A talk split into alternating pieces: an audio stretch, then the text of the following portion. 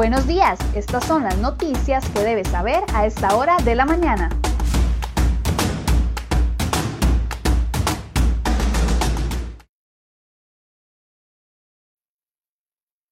Hola, ¿qué tal? Muy buenos días. Gracias por acompañarnos en Serie Hoy Noticias. Vamos de inmediato con las informaciones que preparamos para ustedes el día de hoy en nuestra portada.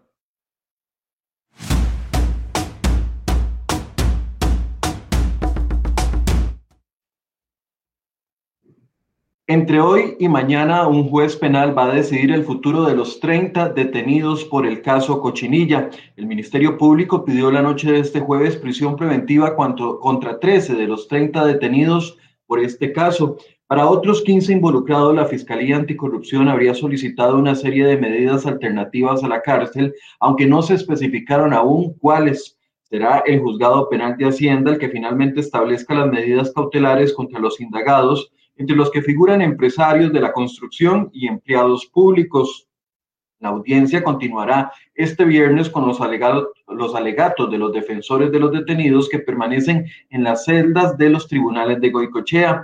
Se espera que para mañana haya a más tardar ya una resolución. En la causa se investiga corrupción en pagos de contratos de obra pública y malversación de fondos públicos que habrían generado una laguna financiera en el CONAVI de 78 mil millones de colones. Los indagados fueron detenidos el pasado 14 de junio en una serie de allanamientos que concluyeron en constructoras, en casas de habitación y también con AVI y Casa Presidencial. Además, el Ministerio Público de Panamá solicitó este jueves información a la Fiscalía de Costa Rica sobre la empresa MECO SA para estudiar si existe la posibilidad de reabrir una investigación que se llevó a cabo en ese país.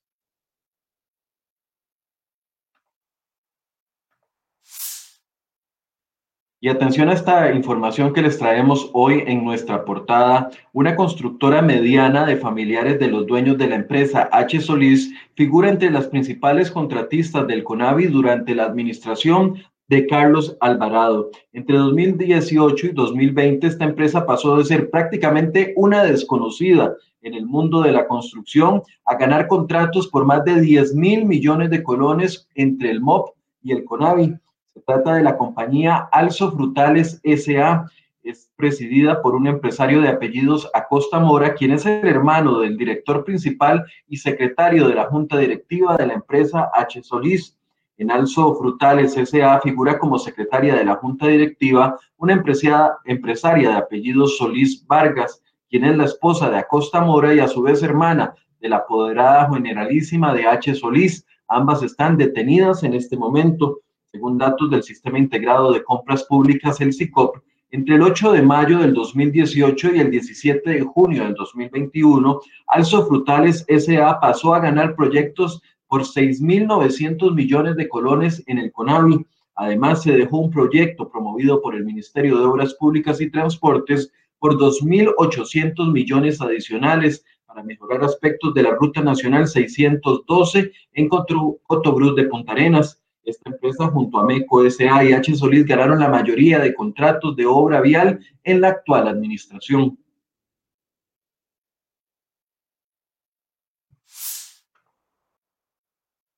Y después de que el ministro Rodolfo Méndez Mata descartara intervenir el CONAVI, el presidente Carlos Alvarado ordenó meter bisturí dentro de la entidad el lunes, en una entrevista en Noticias Monumental, el ministro dijo que no veía mayor ganancia en intervenir a estas alturas del CONAVI y aseguró que no tiene conocimiento de ninguna causa penal seguida contra el director de esta entidad, Mario Rodríguez Vargas. El nombre de Rodríguez figuró en un documento judicial que se filtró el lunes pasado y no obstante el funcionario no aparece entre las personas detenidas y tampoco se ha confirmado que esté imputado en la causa penal, pero sí forma parte de la investigación. Este jueves Rodríguez pidió al ministro su separación de la dirección del CONAVI y pidió que se le reubique en otro puesto. Entre los empleados del CONAVI detenidos hay altos mandos, como por ejemplo el exgerente financiero, la gerente de la proveeduría institucional, el director financiero, el gerente de conservación de vías y puentes, la jefa de la tesorería institucional, entre otros funcionarios ligados al tema de finanzas y de ingeniería.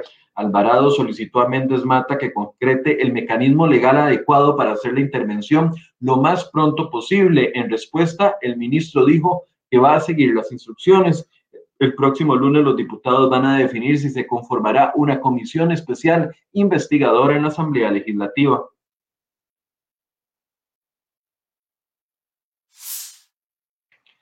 Y los más recientes casos de corrupción que involucran a altos funcionarios públicos de diferentes entidades debilitan la imagen y aumentan la desconfianza de la ciudadanía. Para Walter Espinosa, director del OIJ, hay pasos agigantados y peligrosos que está dando la inmoralidad en el actuar de los servidores que conforman el aparato del Estado la infiltración de organizaciones dedicadas al tráfico internacional de drogas en los tres poderes de la República es el componente de mayor preocupación. Don Walter dijo en entrevista a CR hoy que es evidente que vivimos en una zona sumamente peligrosa donde hay mucho flujo de capital ilegítimo y eso permite que las personas lo utilicen no solo para el consumo propio, sino también para comprar las conciencias de los empleados públicos. Vemos cómo la corrupción está dando pasos peligrosos en ese sentido. En el último bimestre, el OIJ y el Ministerio Público participó en tres grandes operativos en el que hubo funcionarios públicos detenidos por actos de corrupción. Dos de esos casos tienen que ver con poderosos grupos narcos y también está este otro caso, el caso Cochinilla. ¿Qué propone el jerarca? Bueno, la respuesta la puede encontrar hoy en un reportaje en nuestra portada.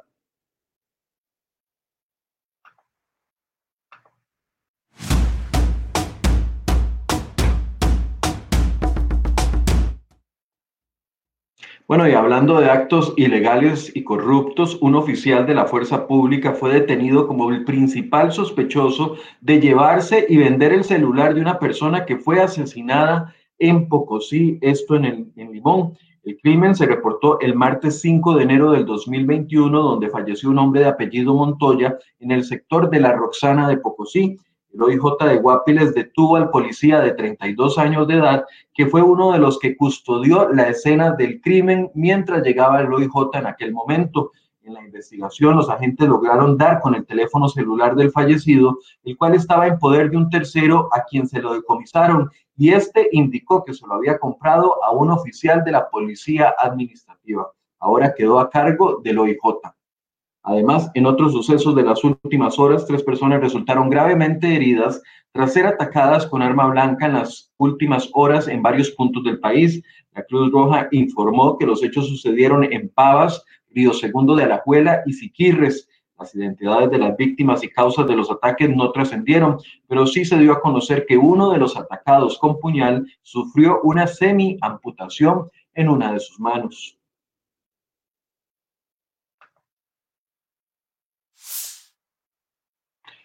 Y el proyecto de reforma al empleo público superó, su primera votación en el Congreso este jueves con el apoyo de solamente 32 diputados. 15 votaron en contra. Ahora enfrentará esta ley la prueba más dura de toda su etapa procesal, que es la consulta ante los magistrados de la Sala Constitucional para que ellos determinen si la ley tiene roces contra la constitución política o si los diputados cometieron algún error en la tramitación del expediente para los diputados opositores al proyecto de ley, para el Departamento de Servicios Técnicos del Congreso y para algunos de los sectores sindicales y empresariales, en esta consulta ante la Sala Constitucional, el proyecto se va a caer porque tiene errores, pero esa decisión la van a tomar los magistrados. Este proyecto busca hacer un equilibrio entre las diferentes y, entre algunos casos abusivos en condiciones salariales de los empleados públicos. Si la sala cuarta encuentra vicios, el proyecto no se podrá votar en segundo debate y los diputados se verían obligados a corregir los errores o en el peor de los casos obligaría al Poder Ejecutivo a proponer un nuevo texto de ley y empezar todo el proceso de cero. En caso de que no se encuentren vicios para el segundo y último debate, se va a requerir de 38 votos, como lo definió la semana anterior la Corte Plena.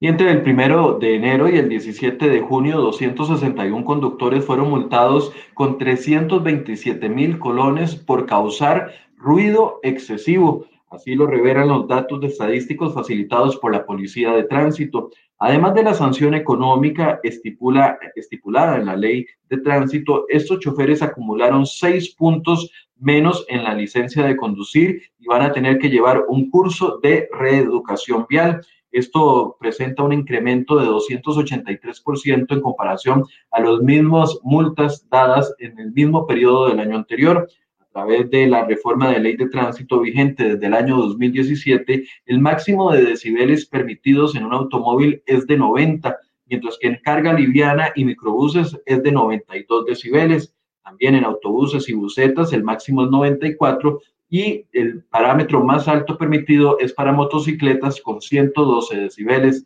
Todos los multados superaban estas mediciones.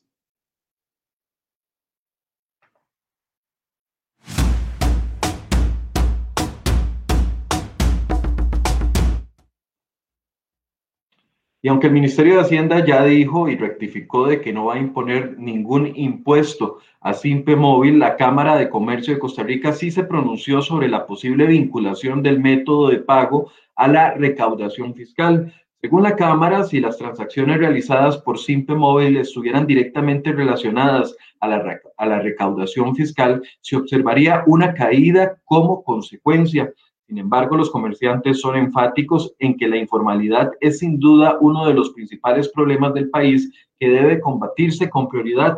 Insisten en que Hacienda tiene que enfocarse en la eliminación de barreras para la formalidad y el comercio legal, desarrollando incentivos fiscales, haciendo referencia también a este método de pago.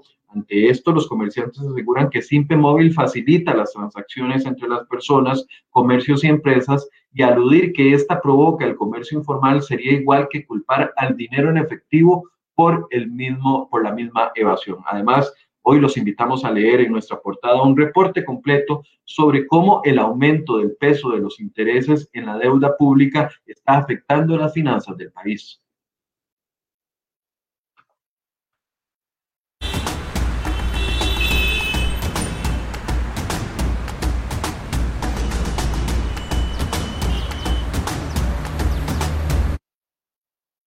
Siete con 35, así llegamos al reporte del tránsito de esta mañana y vemos el sector de la rotonda de la bandera donde se están realizando trabajo. Recuerde que ahí también hay cerrado uno de los carriles que conectan con la rotonda de Betania, por lo cual si puede evitar ese punto es mejor que lo haga porque se arman presas importantes. Para el resto del fin de semana también, mientras vemos las cámaras viales, para el resto del fin de semana el Instituto Meteorológico está pronosticando la llegada de dos ondas tropicales que podrían aumentar también las lluvias durante principalmente el sábado y el domingo, así que tome previsiones en caso de que usted tenga planes ya para este fin de semana. Y les recuerdo que hoy no pueden circular en todo el país las placas terminadas en 9 y en 0.